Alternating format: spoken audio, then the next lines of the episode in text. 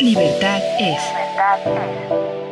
El cuerpo académico Democracia, Sociedad Civil y Libertades y el Sistema de Radio y Televisión Hipermedia de la Universidad de Guanajuato presentan Libertad es. Un espacio donde la opinión se hace sonido, se hace sonido. Comenzamos. Bienvenidos a Libertades. Eh, el día de hoy vamos a hablar de un tema tecnológico y cómo se relaciona con la participación ciudadana, con la participación electoral, con la eh, democracia. Tenemos el día de hoy a dos invitados que nos van a hablar sobre particularmente el voto electrónico, una práctica desconocida realmente a nivel nacional, pero que sobre todo en esta época eh, de pandemia, puede resultar eh, muy útil, eh, incluso para salvaguardar la salud de los ciudadanos y fomentar también mucho más la participación ciudadana.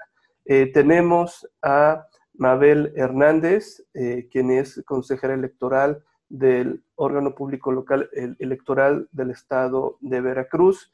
Eh, Mabel, un gusto que estés el día de hoy con nosotros. Muchas gracias. un placer.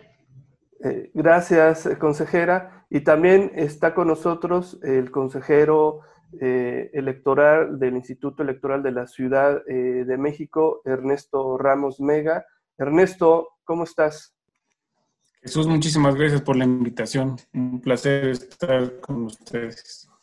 Muchas gracias.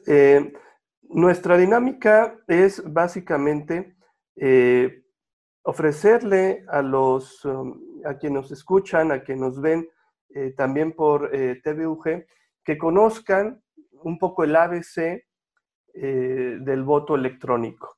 Esta sería la primera pregunta. ¿Qué es el voto electrónico? Ernesto, Mabel, quien nos quiera platicar sobre qué es el voto electrónico. Que empiece Mabel, por favor. Mabel, adelante. Muchas gracias, querido Jesús, Ernesto. Pues bueno, creo que la manera más sencilla de definir el voto electrónico tiene que ver con que utilicemos medios electrónicos, tecnológicos, para emitir el sufragio. Aunque bueno, hay que distinguir que hay, hay diferentes modalidades. Hay ocasiones en que las personas piensan que solamente se puede realizar a través de urna electrónica, sin embargo, bueno, en realidad existen distintas modalidades, como por ejemplo, pues lo que es el voto a distancia remoto, ¿no? Desde el propio celular, que bueno, eh, aquí en México todavía es una realidad un poco lejana, a excepción de lo que tenía que ver con voto desde el extranjero, ¿no? Ernesto.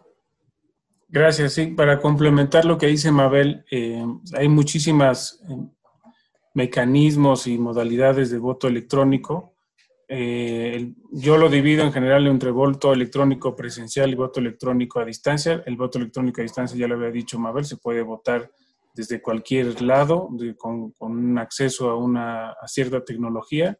En general, eh, existen tres tipos de voto electrónico a distancia. El voto por fax, incluso, todavía en estas épocas en algunos lugares de Estados Unidos se utiliza. El voto por correo electrónico, donde envían una boleta marcada vía tu cuenta de correo electrónico o el voto por Internet, donde utilizas alguna aplicación específica en tu teléfono celular o en la computadora, etcétera. El voto electrónico presencial pues tiene también distintas variedades. Lo, que, lo, que, lo más común o lo que siempre eh, identificamos como voto electrónico es una pantalla o touch en la que tú seleccionas tus opciones, te puede imprimir un comprobante o no, y luego ese comprobante se guarda para futuras auditorías. Pero también un mecanismo de identificación biométrica de las personas con las huellas digitales, con su rostro, también puede considerarse parte de los mecanismos de voto electrónico cuando se hace esa identificación en la mesa de votación. Y también hay otro voto electrónico en donde tú eh, votas en papel, digamos en una boleta ordinaria, ya sea marcándola o generando hoyos o llenando óvalos, y luego esa boleta se pasa por un escáner óptico, un mecanismo electrónico de lectura para contabilizar y detectar las marcas y, y emitir, luego contabilizar y emitir los resultados. Entonces, de toda esa variedad hay también distintos modelos de máquinas, se utilizan algunos mm. para algunos tipos de elecciones y otros para otros tipos de elecciones, dependiendo de la complejidad y la cultura también eh, política de cada país o de cada región incluso pero me, interesa destacar que existe toda esta gama que no podemos eh, cerrar la concepción de voto electrónico a una sola cosa, sino que existe una gama amplia y cada una de esas alternativas tiene sus ventajas y desventajas dependiendo del contexto específico de cada país. Una pregunta muy eh, básica para, para, entender y que nuestro público también ubique el, eh, este mecanismo de participación.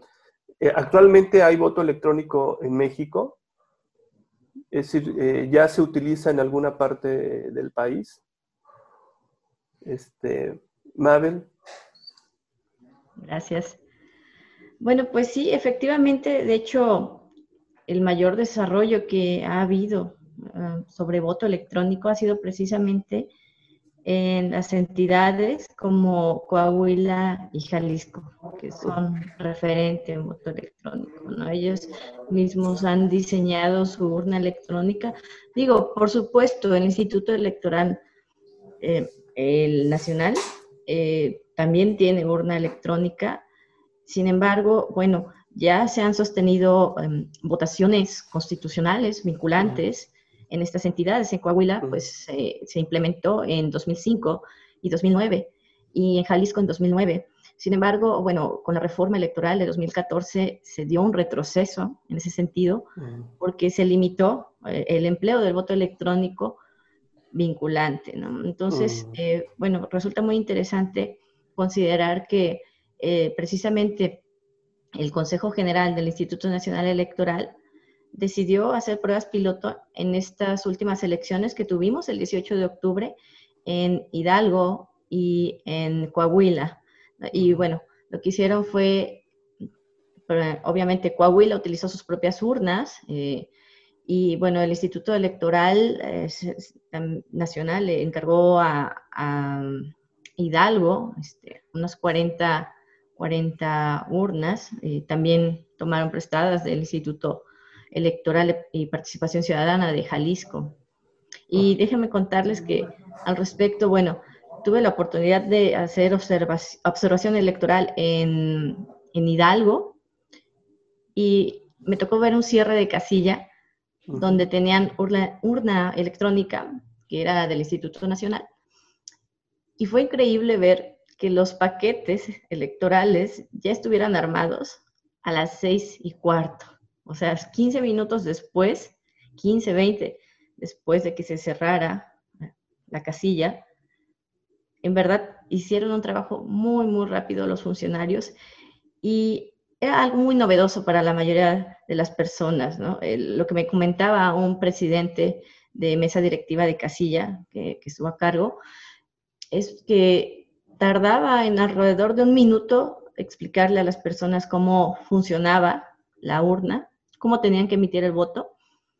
Y bueno, podía variar este tiempo, dependía obviamente eh, de, cuestiones como, em, pues, qué, qué, tan receptivos pudieran estar a la tecnología, ¿no? Sí notaba una diferencia entre qué tan ágil podía ser la explicación para una persona joven contra alguien ya mayor.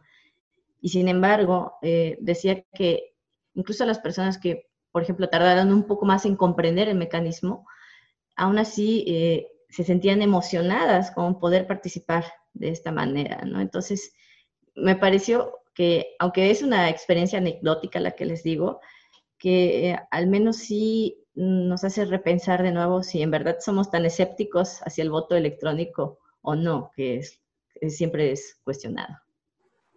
En este caso particular, Ernesto, eh, ¿Cuáles son las grandes ventajas del, voto electrónico? Ya Mabel nos señalaba una, que ya la experiencia que estamos teniendo es el paquete electoral, es, los resultados es rapidísimo, a los 15 minutos prácticamente. Eh, ¿Cuáles son las eh, otras grandes ventajas que, pudiéramos eh, destacar del, voto electrónico, particularmente de la, de la urna electrónica?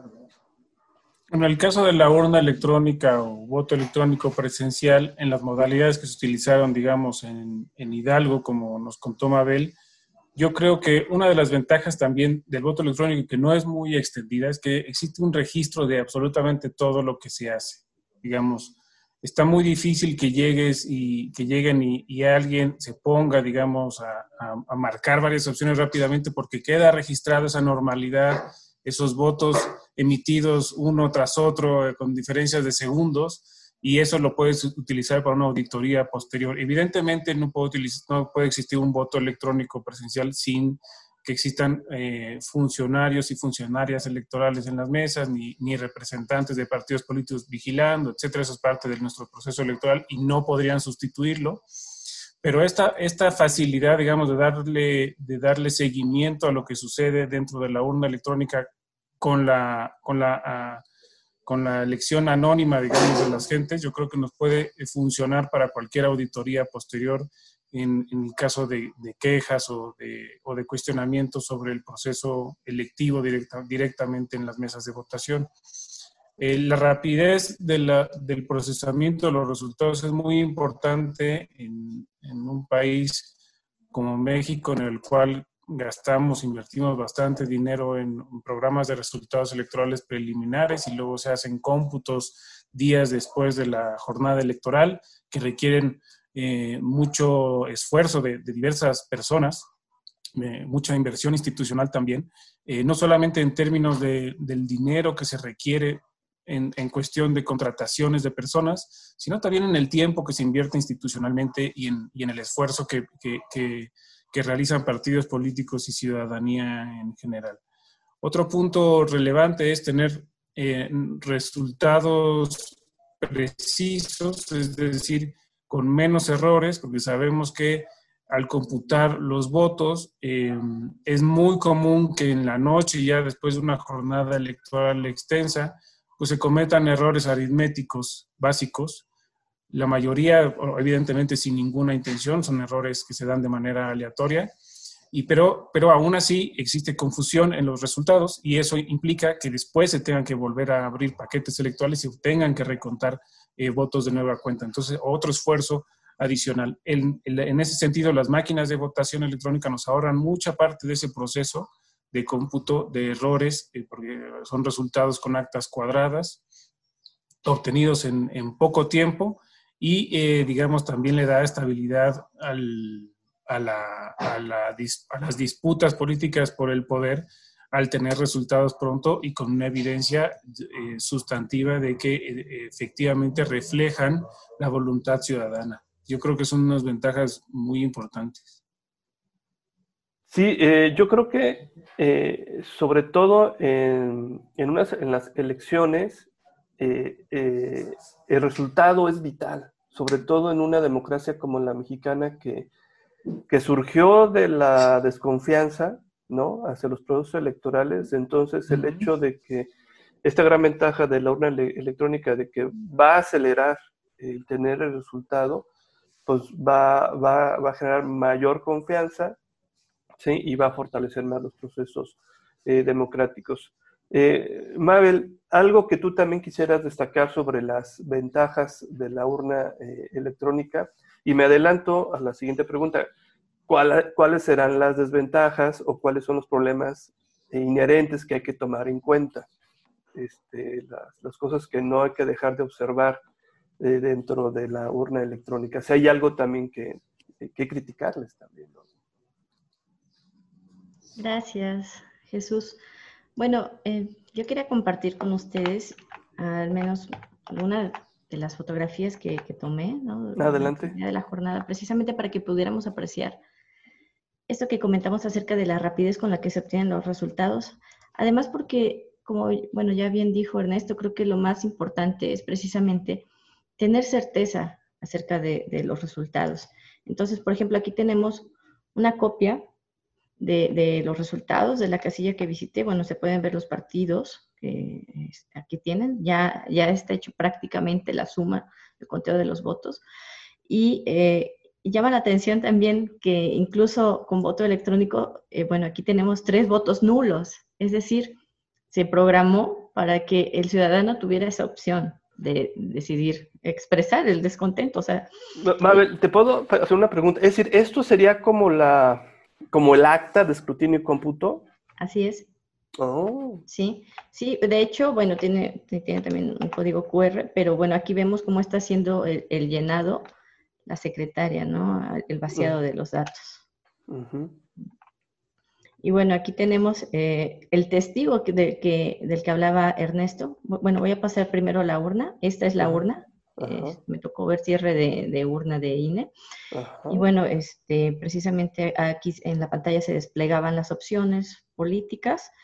Y bueno, después en, aquí en la pequeña ventana que se ve al costado derecho, pues se, se ve el testigo para que el ciudadano pueda corroborar que va a caer Mm. precisamente la, opción por la que votó, ¿no? Que fueron, fueron los resultados que vemos, vemos aquí, ¿no? Eh, y bueno, contestando ya a, tu otra pregunta, em, desventajas. Bueno, pues en realidad depende de la modalidad. Digo, finalmente, por ejemplo, las votaciones que son a distancia,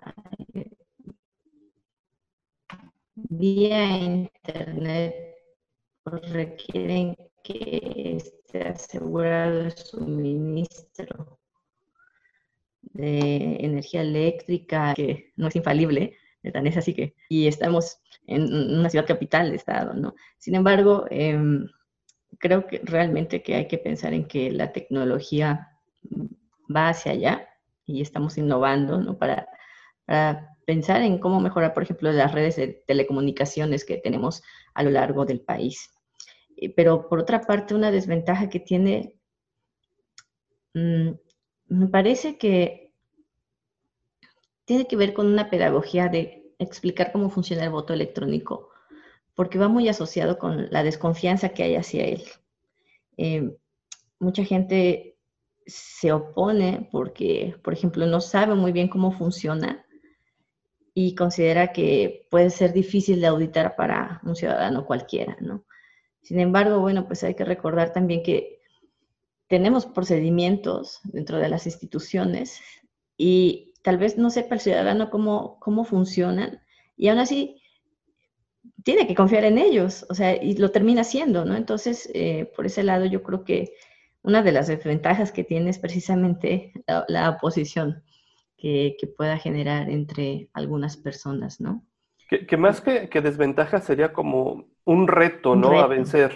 Es decir, eh, fomentar en la gente una cultura eh, de confianza, así como se empezó a generar, a luchar para que la gente confiara en los resultados de, una, de, un cómpito, de, de una votación tradicional, ¿sí? pues también generar, yo creo que ese es el gran reto de los órganos electorales, ¿no? De decirle a la gente, mira, es lo mismo, es más fácil y, hay más garantías. Bueno, esa sería mi opinión, pero escuchamos a Ernesto.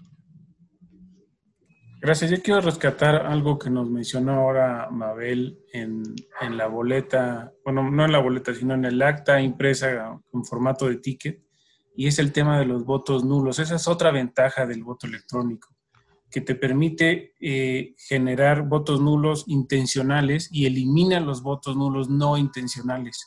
Ese es un elemento muy importante porque hay diversas comunidades o regiones en el país en el que por diversas razones tienden a votar eh, de manera nula, de manera a generar votos nulos accidentales. Es decir, podemos, pudimos ver en varias elecciones cómo para algunos partidos estaban coaligados en un nivel de votación, no estaban coaligados en otros, pero los electores y las electoras marcaban los dos emblemas y eran votos nulos sin intención y eso cambiaba el resultado electoral.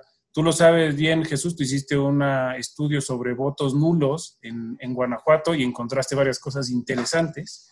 Eh, y, y, esa ventaja, digamos que de alguna manera ayuda en el momento clave del ejercicio del voto a la ciudadanía a no equivocarse, también ayuda a la ciudadanía a empoderarse en ese sentido al tener toda plena conciencia de cuál va a ser el sentido de su voto, cómo se va a contabilizar finalmente. no va, no va a estar eh, expuesta, digamos, ahí a la interpretación o de la mesa de votación o de un consejo distrital o de un tribunal, ¿no? sino directamente la, decisión está frente a, su, a, la, a, la, pantalla que tiene la ciudadanía. Eh, sobre las desventajas han habido muchísimas críticas y como dijo Mabel, depende del mecanismo de votación específico. En el voto electrónico en general se, se considera que es una caja negra en la cual la ciudadanía vota y no sabe qué es lo que pasa dentro. Con el voto electrónico presencial eso se eh, resuelve con los testigos que nos mencionó Mabel y que nos enseñó en las fotografías, que son simples tickets de votación que, señalan la opción que, las opciones que marcó la ciudadanía eh, la, casilla, el estado específicamente donde se marcó, y que se utilizan posteriormente para efectos de auditoría. Entonces, Manualmente se cuentan esos testigos y se comparan con los resultados eh, emitidos por la, por, la, por la urna electrónica específica. Y eso ayuda para verificar efectivamente que los resultados coinciden. Es un reto ese tema en el caso del voto por Internet, porque no tienes un... cuando tú votas en tu computadora o en el teléfono no tienes un testigo físico que después se pueda utilizar para efectos de auditoría. Se utilizan otros mecanismos de auditoría y generalmente se realizan a través de organismos o personas especializadas. difícilmente la ciudadanía puede realizar una auditoría de un, de una, de un, del código fuente de un sistema de voto por Internet. Eso es algo más complejo, pero existen otros mecanismos. En Estonia, por ejemplo, se permite que la ciudadanía con otra aplicación que utiliza en su teléfono, de, emitida por el gobierno, pueda comprobar mediante códigos QR que efectivamente el voto que, él, que esta persona realizó en su computadora está en la bóveda electrónica de la institución electoral y efectivamente está registrada hasta ese momento como fue emitida. Eso en México podría funcionar si y solo si consideramos que no existe un riesgo en el sentido de que se pueda eh, comprar el voto o coaccionar el voto y obligar a las personas a que muestren cómo fue que efectivamente votaron. Hay distintos mecanismos em, procedimentales también, pero, pero informáticos y procedimentales que pueden ayudarnos a evitar esos problemas. Otra de las ventajas que yo le daría, por ejemplo, al voto por Internet es que es más barato que el resto de las opciones, porque no necesitas como institución establecer una estructura en el territorio nacional en donde tengas que instalar el mismo número de mesas de votación para toda una elección. En este caso, por ejemplo, en 2021 se van a instalar 160 mil mesas de votación con todas las complejidades que eso implica de materiales, de personas, de procesos de capacitación, de traslados, de comunicaciones, etc. Si tú votas a partir de tu teléfono en tu casa o tu computadora, evidentemente se ahorran todos esos gastos logísticos de participación, de capacitación, de materiales. Sin embargo, que nos tenemos que tener muy claro que el voto por Internet tiene un sesgo y solamente sirve, eh, es útil para personas que tienen conectividad, acceso a un teléfono inteligente, acceso a una computadora y acceso a Internet. Hay muchas regiones en el país que no la tienen, entonces no puede utilizarse como un único mecanismo, sino como una alternativa más. En la medida en que nosotros lo planteemos como una alternativa más viable a otros mecanismos de votación, yo creo que más éxito podríamos tener. ¿Qué? Este, sí, Ernesto. Eh, eh, lo que hay en, México ahora es, digamos, eh, el, en algunos estados, la práctica del voto en urna electrónica, ¿sí? Presencial, sí, se requiere que la persona vaya. no, no es como un cajero automático, o sea, de que nomás llega la persona y mete una clave. Es decir, hay, hay personas, este, los funcionarios electorales quienes están guiando, dan instrucciones. Y un esquema de vigilancia de los partidos, eso no...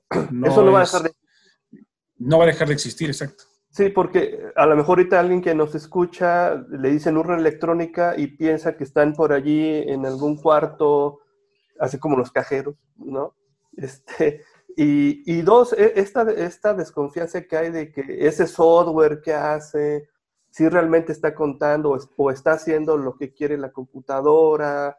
Este, entonces yo creo que esa es la parte en la que la gente debe de confiar en que hay un software que garantiza el cómputo eh, real de, lo que están haciendo y sobre todo, eh, igual también subrayo esto que, señalaban ustedes, de que eh, va, a aparecer un juego de palabras, ¿no? Se anula la posibilidad de, de anular por error el voto, ¿no? Exacto. Es decir, si hay votos nulos en este ejercicio de voto electrónico es porque deliberadamente la persona lo quiso anular.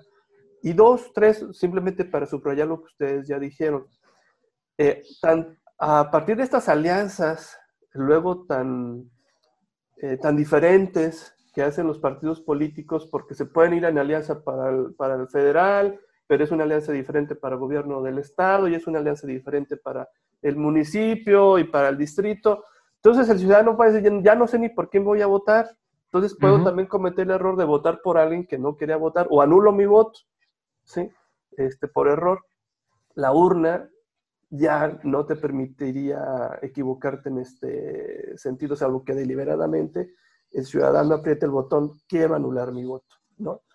Ah, esto yo creo que sí habría que eh, resaltarlo eh, bastante. Nos acercamos al, término de nuestra primera eh, parte del programa. Yo nada más quisiera escucharlos para cerrar esta primera parte sobre el, el alcance, es decir, hay urna electrónica ahorita para todo el país o solamente va a haber eh, urnas en algunos estados para el 2021? Así, nada más para cerrar esta primera parte del programa. En realidad está limitado eh, eh, el número de urnas electrónicas que se cuentan a lo largo del país. De hecho, platicando con, con uno de, de, los estados, fue Jalisco, me parece, con, con consejeros del OPLE de Jalisco, precisamente que debido a que, pues, se congeló el desarrollo de voto electrónico, por así decirlo, con la reforma, ya no se buscó darle tanto, tanta inversión, tanto mantenimiento a las urnas como tal. Es un poco más difícil, por ejemplo, como son, diseños únicos, eh, pues poder eh, encontrar las piezas para, para continuar con el mantenimiento. Y bueno, también pues la producción ya no continuó a partir de ello. Es decir, el número está limitado y bueno, si se te descompone una y no la puedes reparar, ya no puedes compensarlo. Entonces, eh, me parece que sí es muy importante que, al menos con las urnas que estén disponibles eh, para, para este siguiente proceso, que se demuestre que en verdad son un mecanismo efectivo eh, y certero para la ciudadanía, para los representantes partidos políticos, para los institutos electorales, porque espero, en verdad, tengo mucha fe en que a partir de ahí se le busque dar impulso, ¿no? Porque creo que debe de ser una ambición para todos los institutos electorales locales poder desarrollar ah, sus, medios de votación. Y bueno, no quisiera limitarlo a urna electrónica, este, eh, el Instituto Electoral de la Ciudad de México también cuenta con, con tablets, de eso puede hablar mucho mejor Ernesto.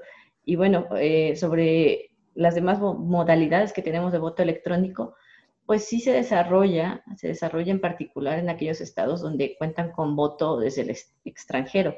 Si eh, te parece, Mabel, este, eh, dejamos aquí esta primera parte y regresamos para, para, no cortar la idea, si te parece, Mabel. Claro. Muy bien, vamos a una pausa y regresamos a Libertades. Una pausa y volvemos. Ya estamos de vuelta. Gracias por continuar con nosotros. Libertad es. Estamos de regreso, estimados redescuchas, estimados eh, televidentes de TVUG a Libertades. Eh, les recordamos eh, que nos pueden seguir en las redes sociales, tanto en Facebook y en Twitter. Nos pueden encontrar como Libertades UG. Síganos para que vean los otros programas que hemos hecho a lo largo de esta primera, segunda mitad eh, del año, que ya van quedando ahí el registro eh, tanto en Facebook y también en Spotify, nos pueden encontrar, busquen el podcast de Radio UG y ahí van a encontrar eh, los programas de libertades y muchos otros que produce la propia Radio UGE. continuamos platicando con la consejera Mabel Hernández, consejera del OPLE Veracruz, y con el consejero electoral Ernesto Ramos Mega del Instituto Electoral de la Ciudad de México. Mabel, nos estaba, estábamos platicando eh, eh, sobre eh, lo que va a pasar el próximo año en la elección de 2021 y, qué vamos a encontrarnos en el 2021. es decir, los ciudadanos mexicanos van, a toparse con una urna electrónica o solamente algunos estados. ¿Qué va a pasar en el voto, con el voto en el extranjero anticipado? Eh, si solamente va a haber voto postal o si se va a implementar el voto por Internet. Eh, ¿Qué nos pueden decir al respecto, Mabel, Ernesto? Bueno, pues te comento que en realidad no son tantos estados los que implementan voto electrónico, porque, bueno, depende de eh, que tengan voto desde el extranjero sus ciudadanos. Y bueno, desgraciadamente Veracruz es uno de, aquellos estados que no, no permite el voto desde el extranjero. Pero me parece que hacia allá tenemos que ir. Y eh, bueno, vale la pena señalar que de hecho Guanajuato es uno de los estados que más avanzado tiene el tema de voto extranjero por Internet. Eh, sin embargo, algo que sí, sí es cuestionado y creo que tendría que ser revisado es los niveles de participación que llega a alcanzar, porque la inversión que realizan los institutos electorales es muy fuerte, ¿no? Sin embargo, cuando ya calculas el nivel de participación y sabes en cuánto te salió cada voto, por así decirlo, muchas veces se cuestiona, porque el, voto desde el extranjero es, es, cuestionado no solamente por los costos que implica, sino también hay un debate respecto a qué tanto derecho tienen a participar, que ese es otro tema, pero van de la mano porque finalmente es, una de las cuestiones que mencionan para no seguir impulsando esta iniciativa de voto desde el extranjero, por vía electrónica, ¿no? Pero bueno, ahí en, ese tema creo que nos puede ayudar todavía más la visión que tienen de voto chilango en Ciudad de México. Pues sí, eh, a ver, en la Ciudad de México hay una herramienta de voto electrónico no presencial, que es la del voto por Internet. Sistema electrónico por Internet se llama. Es un nombre nada atractivo, pero bueno, lo que mm. refleja es un sistema de voto por Internet. ¿Esto para qué se ha utilizado? Se ha utilizado para los procesos de participación ciudadana, específicamente la elección de copacos y la elección de presupuesto participativo. Eh, sin embargo, para las elecciones constitucionales, ya sea eh, la de jefe de gobierno o la, o la, de diputación migrante que será en 2021, la herramienta que se va a utilizar para que los votantes en el extranjero puedan emitir su voto será la herramienta de voto por Internet desarrollada por el Instituto Nacional Electoral. Esa herramienta se va a utilizar para todas las elecciones de los estados que tengan algún cargo a elegir desde el extranjero para que la ciudadanía residente en el exterior pueda ejercer su voto. Ahora, esta ciudadanía tiene dos opciones. Puede decidir o votar por la herramienta mediante el voto por Internet o puede enviar su voto postal tradicional con el proceso ese largo que conocemos. Eh, se deja a opción de cada uno. Lo que, lo que es interesante ahora es que las estadísticas, lo que nos han mostrado de las elecciones que realizan las personas que residen en el exterior, es que están más o menos equilibradas. Es un pequeño porcentaje hasta ahorita el que decide votar más por Internet que por voto postal, pero en la Ciudad de México queda claramente diferenciado, es el 70% de personas que quieren votar por Internet y solo el 30% hasta el momento quieren votar mediante la boleta física postal. Esa diferencia es muy importante. En otros estados no es tan grande la diferencia, pero en la Ciudad de México sí está muy marcado. Es decir, este tema de la desconfianza, de uno, del temor en la tecnología, dos, de la desconfianza de quién sabe qué va a pasar con mi voto o no se lo vayan a, no lo vayan a cambiar, no le vayan a meter un algoritmo así raro que no sé al final por quién, por quién van, a decidir que gane. Eso no existe, digamos, o está limitado dentro de la población chilanga en el extranjero. Es mucha más la que tiene confianza en la utilización de herramientas tecnológicas y eso a la vez nos da confianza, digamos, en el instituto de desarrollar herramientas tecnológicas que ayuden a la población a ejercer su, su voto, tanto en procesos electorales como en procesos selectivos de participación ciudadana, como los mencionados. Así que eh, esa es una de las tareas, por lo menos es uno de los de los objetivos que yo tengo planteados dentro en el instituto y es crear una herramienta robusta que sirva, que le dé confianza a la institución, no solo a la institución, sino a la ciudadanía, para ejercer su voto en todos estos procesos de participación ciudadana, pensando incluso que esa herramienta podamos compartirla con otros institutos electorales locales que tengan eh, mecanismos de participación ciudadana similares. Yo creo que pueden servir mucho tanto para, para abatir costos como para difundir más rápido y procesar más rápido. ¿Cómo ven? A mí, me gustaría reaccionar a, lo que acabas de mencionar. Em, recuerdo que eh, el Instituto Electoral de la Ciudad de México desarrolló precisamente un sistema de identificación con datos biométricos. Mm. Me parece que fue precisamente para Copacos. ¿Ok?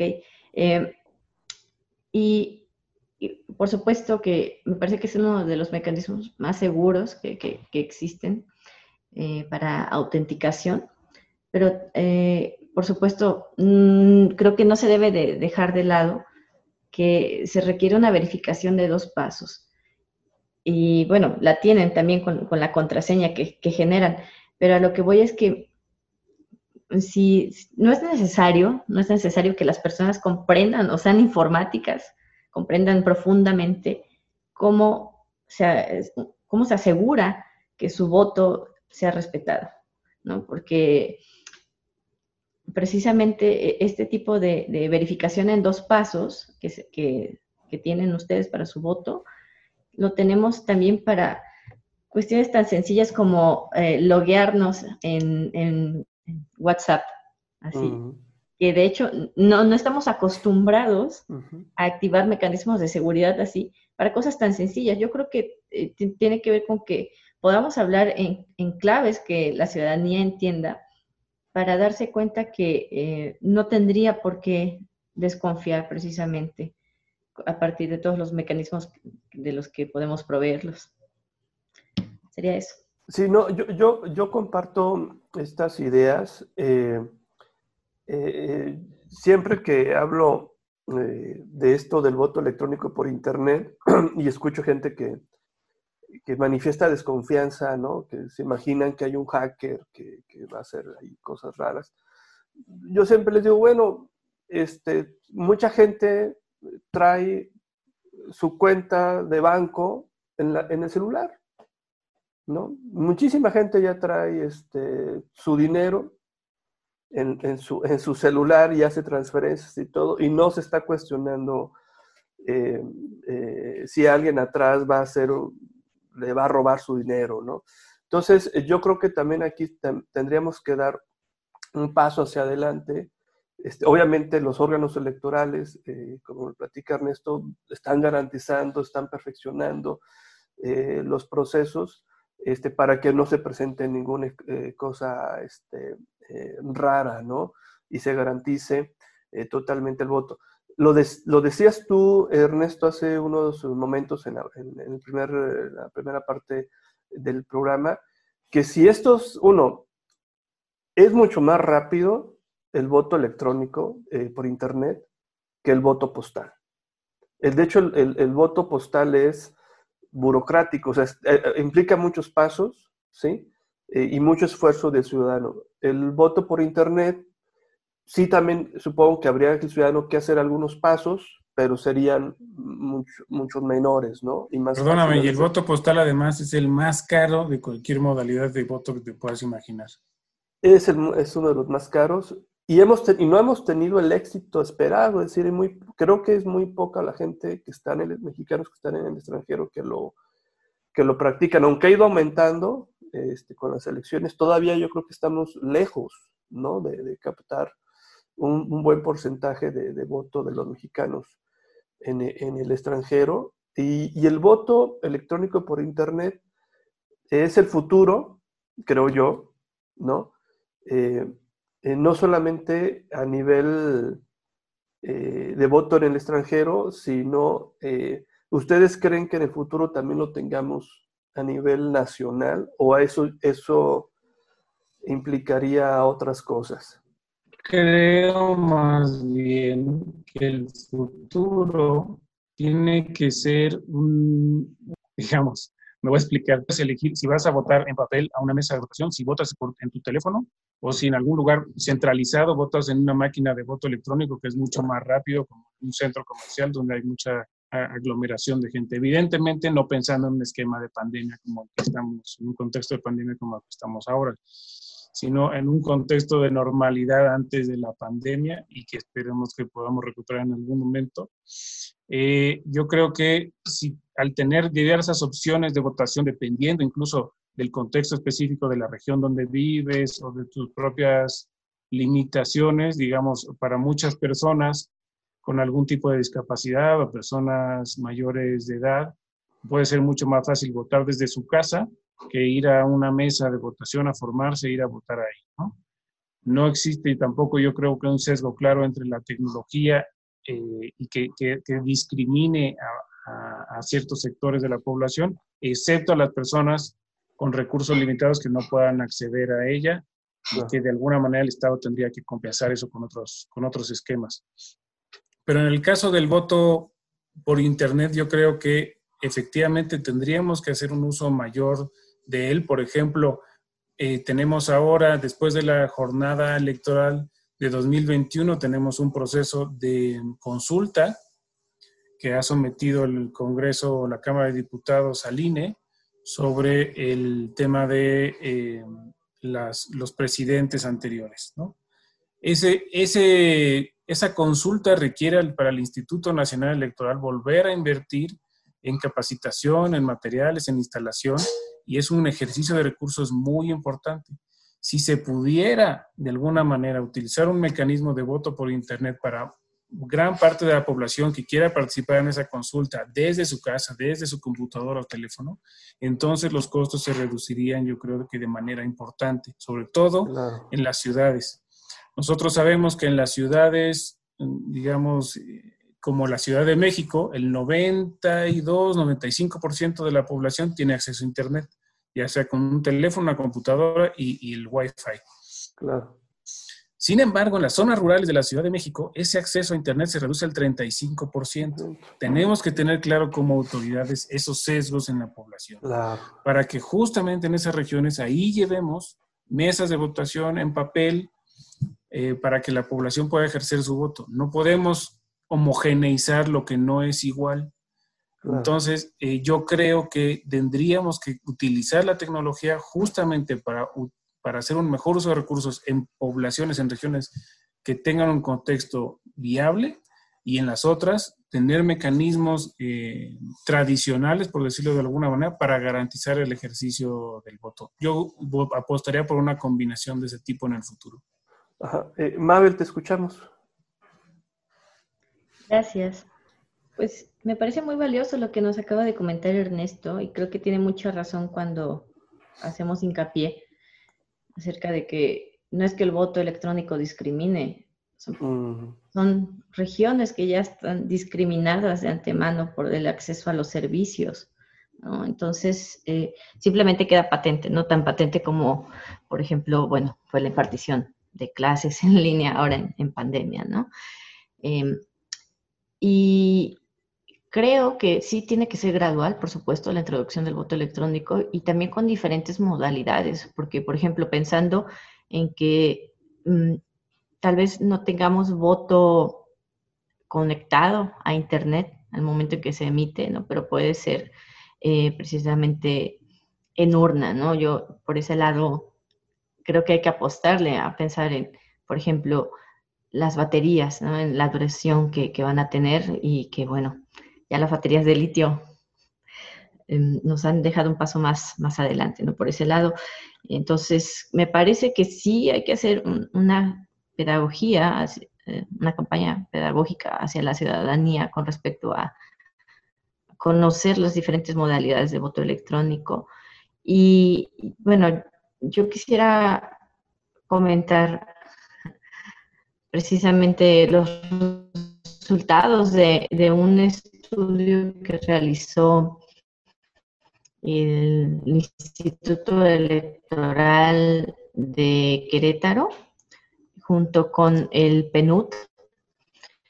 Y bueno, fue un estudio de participación de juventudes. Y llama la atención que pues los niveles ya se participaron en el estudio es que si confían o no, es, un poco variopinto, pero la mayoría está en un 50-50.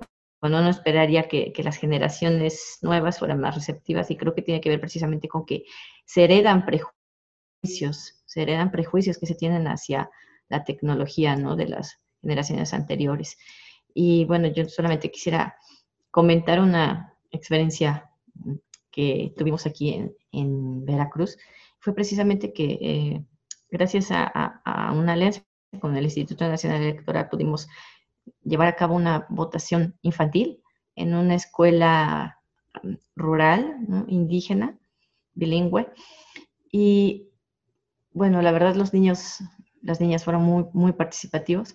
Y lo que les comentaba es que están votando como en un futuro se hará, ¿no? Y que deberían de, de estar muy orgullosos de poder votar de una manera mucho más, más ágil, novedosa que, sus propios padres que ya les podrían presumir, ¿no? Entonces yo creo que precisamente si nosotros queremos que la población empiece a acostumbrarse a esta idea de convivir con la tecnología en las elecciones, tiene que venir también desde la infancia y la juventud, para evitar precisamente tener estos resultados que, que muestran los jóvenes de desconfianza, ¿no?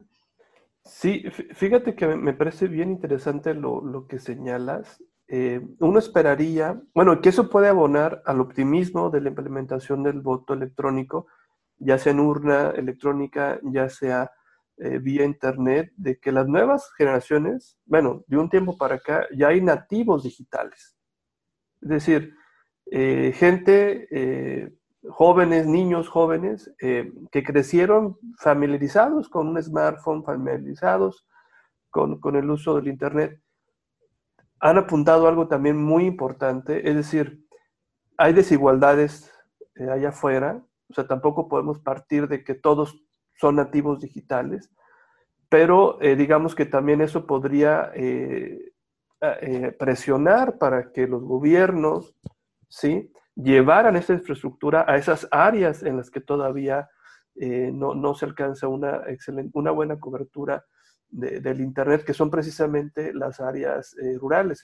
¿Por qué? Porque quería no solamente el beneficio del Internet, sino también el, que es un instrumento para participar eh, democráticamente. Entonces yo creo que podríamos estar frente a una buena, una buena coyuntura de mitigar desigualdades y, fortalecer eh, el ámbito eh, democrático, ¿no? Porque más allá incluso de, si se podría o no en el, futuro implementar el voto por Internet, el Internet pues es la carretera de la información y privar de esta información a mucha gente, pues ahí, a partir de ahí ya hay un problema, ¿no?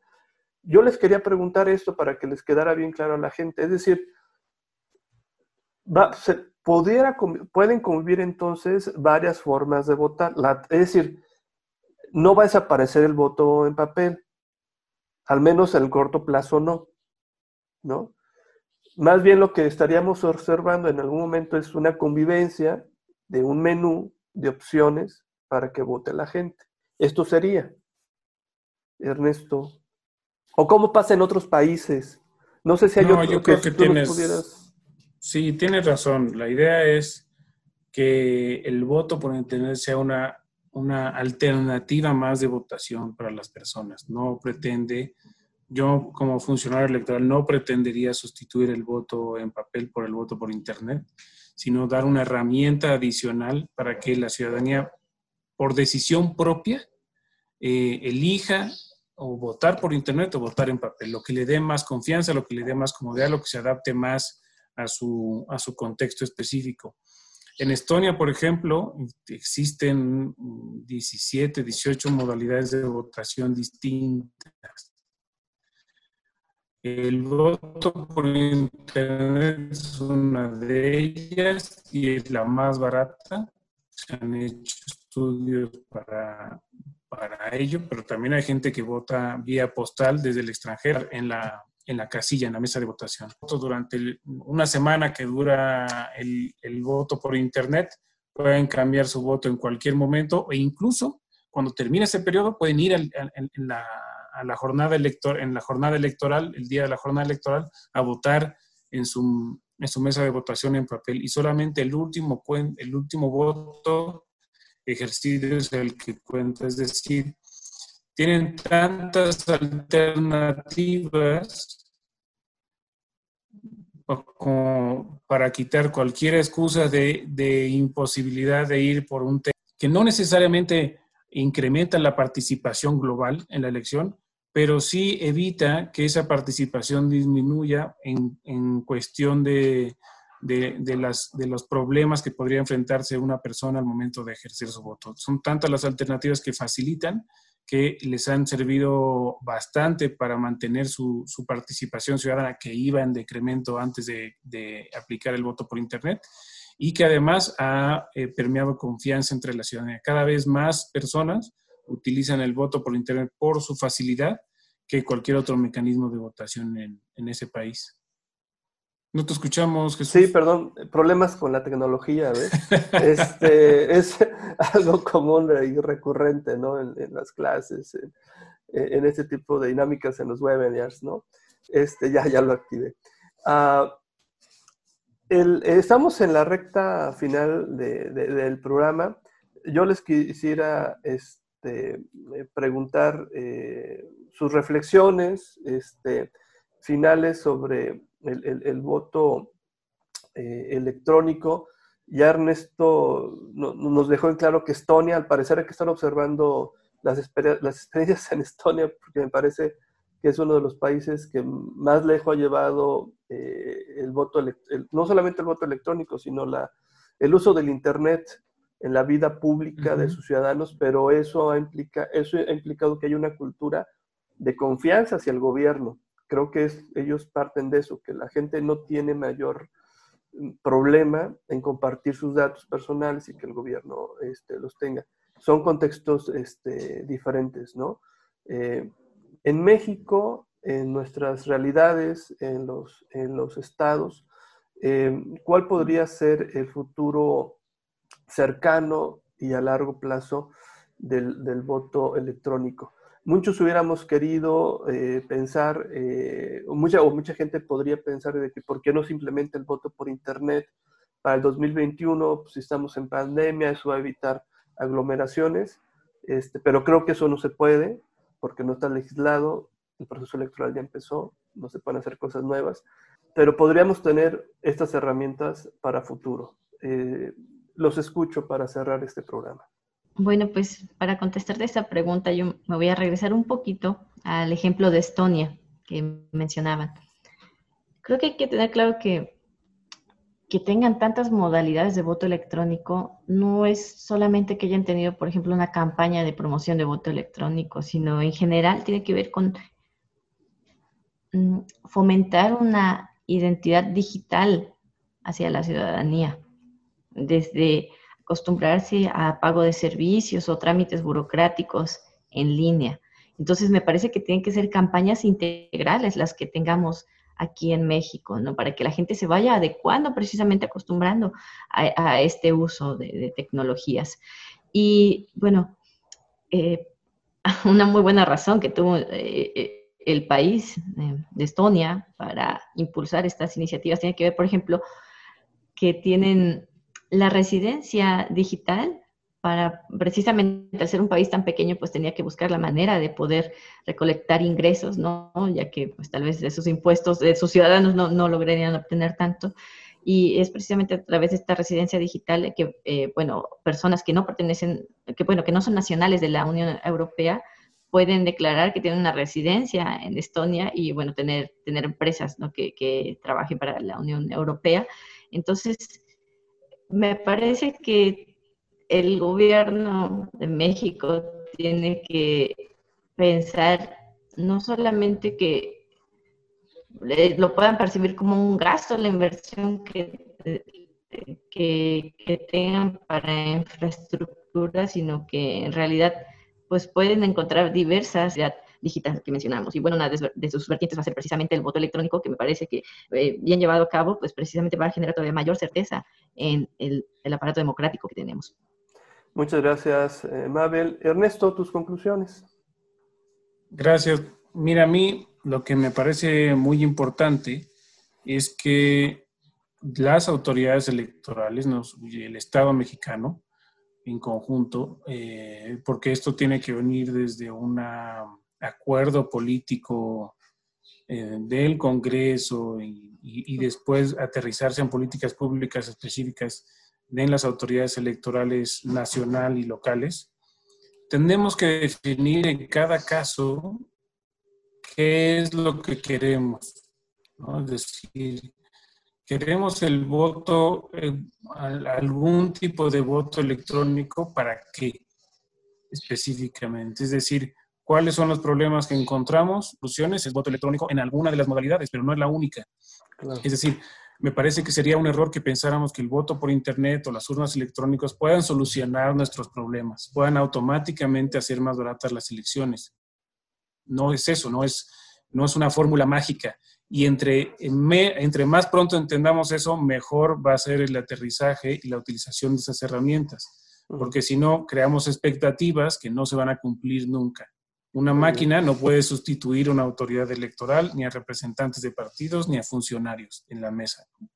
Eh, en ese sentido, por ejemplo, si lo que queremos es que las elecciones sean más baratas, es lo único que nos importa, no creo que sea lo único que nos importa, pero si nos importa eso, entonces pensemos en alternativas de voto por Internet que permitan que más gente pueda votar desde sus casas y no se tenga que gastar en toda la logística electoral pero si al mismo tiempo le estamos pidiendo esa herramienta de voto por Internet, que podamos seguir la línea de continuidad de un solo voto para verificar que un solo voto efectivamente se depositó y se contó como se debía, pues es imposible. No se lo pedimos al voto en papel, es decir, nosotros vamos a, a, votar, cuando vamos a votar, un grupo de gente después cuenta los votos y llena un acta, pero yo no tengo la certeza de que mi voto haya sido contado por ese número de personas, ni, ni tengo la certeza de que lo hayan contado correctamente. Confío en el sistema.